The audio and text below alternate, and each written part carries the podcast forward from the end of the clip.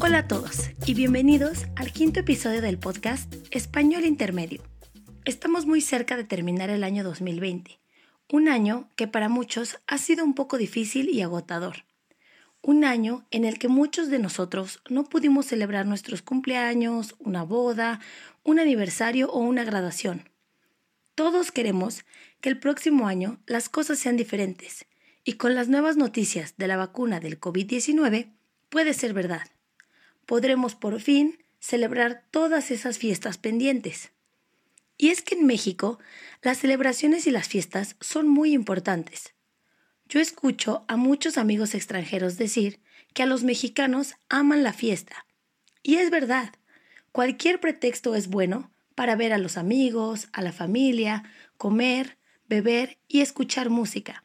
Pero eso sí, una buena fiesta mexicana, en mi opinión, debe tener comida, bebida y música. Buena música. Y con buena música me refiero a la maravillosa melodía de un mariachi. No hay nada como una fiesta con música de mariachi. Este año definitivamente me hizo mucha falta poder escuchar las guitarras y los violines en diferentes ocasiones. Seguramente muchos de ustedes conocen lo que es un mariachi ya que son muy populares alrededor del mundo. Pero para los que no conocen los mariachis o simplemente quieren saber más al respecto, este podcast es para ustedes. Primero que nada, quiero contarles que yo amo la música de mariachi y creo que va a quedar muy claro a lo largo de este podcast. Un mariachi es un grupo de personas que pueden ser hombres o mujeres que visten la ropa tradicional de charro y tocan diferentes instrumentos, un traje de charro es el típico traje mexicano que lleva un gran sombrero, un pantalón, una camisa, corbata de moño y saco. Generalmente, los trajes son de color negro, café o blanco, y todos los integrantes del mariachi deben usar el traje del mismo color.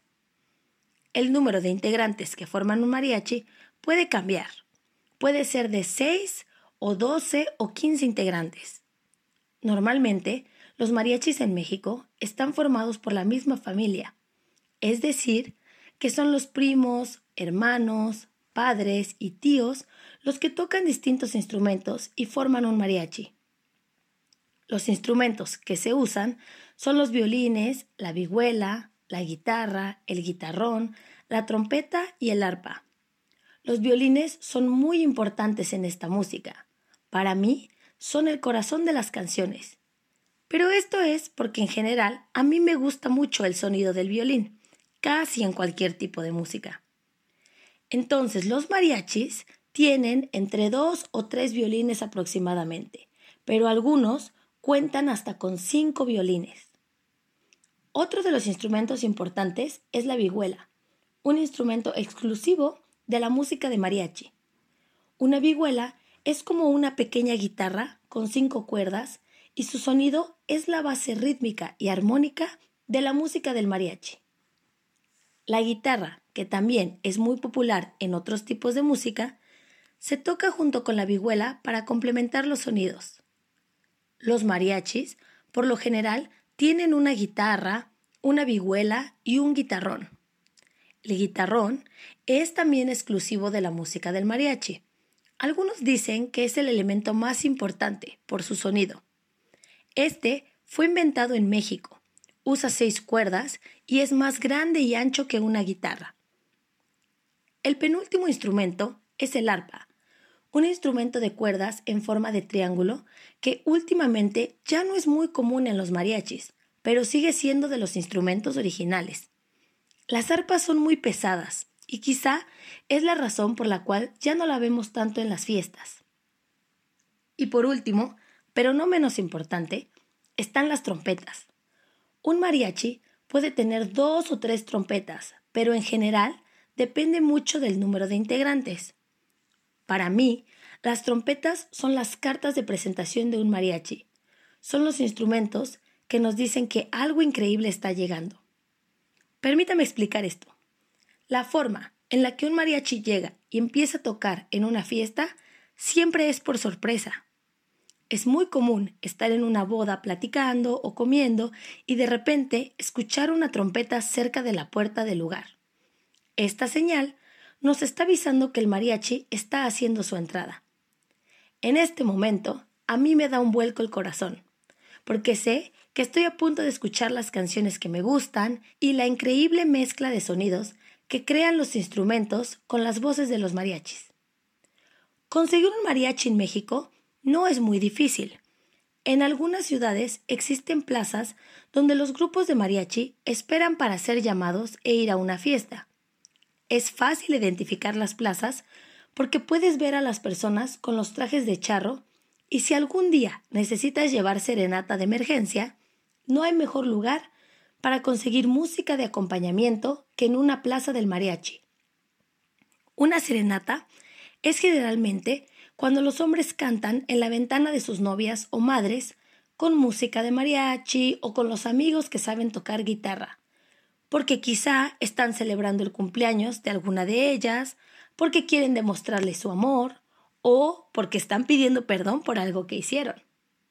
Pueden pensar en esto como un servicio de música rápida, en donde llegas a la plaza, preguntas el precio de la hora de música y sales en tu coche hacia la fiesta seguido por una camioneta llena de mariachis. Y es que de verdad este género musical es tan importante en México que no hay corazón roto que no se arregle con una buena canción de mariachi acompañada de un tequila. Pero si alguna vez vienen a México y no tienen a quien llevarle serenata, no están invitados a una boda mexicana o no tienen el corazón roto, siempre pueden ir a Guadalajara a la gala del mariachi, en los meses de agosto y septiembre.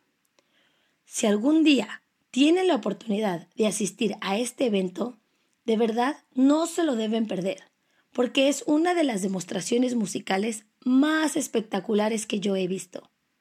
Es una mezcla de música clásica, interpretada por una orquesta filarmónica, y un mariachi, que sin duda es algo que no se pueden perder. Y aunque hoy en día amamos estas canciones que nos acompañan en la tristeza y en la felicidad, no siempre fue así.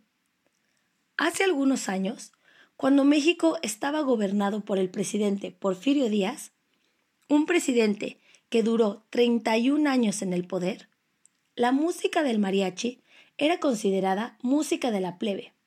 Esto significa que era música de personas pobres y poco cultas. Imaginen que el tequila y el mariachi, que ahora son tan representativos de México, en un momento de la historia fueron considerados sin importancia y poco dignos de representar al país. Sin embargo, en dos ocasiones, en los años 1905 y 1907, existen registros de que el presidente Porfirio Díaz celebró su cumpleaños y la visita de un secretario de Estado norteamericano con música de mariachi. Pero esto no fue suficiente para darle un lugar de honor a este género musical fue durante la Revolución Mexicana para quitar el poder a Porfirio Díaz que se empezaron a obtener letras para las canciones de mariachi. Y hasta después de la Revolución Mexicana empezaron a filmar películas con música de mariachi.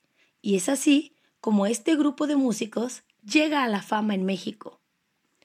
Un presidente mexicano invitó al Mariachi Vargas de Tecalitlán, nombrado por algunos el mejor mariachi de México, a recorrer el país junto con él para promover su campaña política.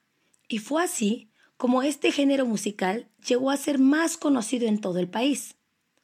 El mariachi Vargas, que ahora está en su quinta generación, es un modelo a seguir para otros mariachis en todo el mundo. Si estás interesado en conocer más de este género musical, te invito a buscar algunas de mis canciones de mariachi favoritas como Cielo Rojo, Nube Viajera, El Mariachi Loco, El Son de la Negra y Cielito Lindo, que sin duda es como un himno nacional mexicano para todas esas personas que viven dentro y fuera de México. Creo que no hay muchos mexicanos que no conozcan la letra de Cielito Lindo. En resumen, hay mucha historia detrás de la música que sin duda nos acompaña en todo momento y que a mi parecer nos hace vivir cada instante más intensamente cuando la estamos escuchando. Espero que algún día puedan tener la oportunidad de escuchar un mariachi en vivo sin importar dónde estén y puedan disfrutar de un gran momento mexicano. Espero que este episodio te guste mucho y disfrutes de un poco de música que alegre tu corazón. Recuerda que en la descripción del podcast dejo el link donde puedes contactarme si es que te gustaría tener la transcripción de este y otros episodios. Muchas gracias por escuchar, mucha suerte con tu español y sigue aprendiendo.